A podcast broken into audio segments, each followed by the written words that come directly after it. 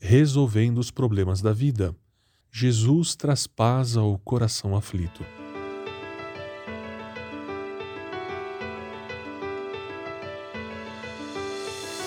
Grande é a minha aflição e a minha dor. Proteja-me, ó Deus, a tua salvação. Salmo 69, verso 29. A ansiedade gera a aflição. Resolvendo a ansiedade, você pode melhorar outros aspectos. A ansiedade é o excesso de futuro. Mas o que é a aflição? A aflição é uma dor intensa que pode afetar o nosso físico, o emocional e até mesmo a moral, gerando sentimento de tristeza, amargura, incapacidade e até mesmo ódio.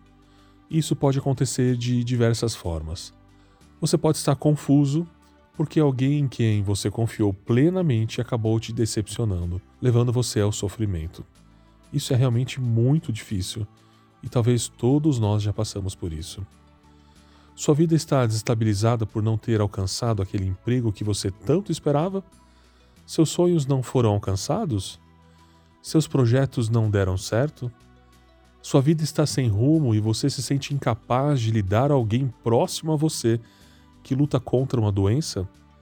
Sua vida está em conflito porque seu coração está em luto, procurando se recuperar da perda de um amigo, de um familiar ou de um cônjuge? Quem sabe você está enfrentando seu luto há anos sem conseguir superá-lo?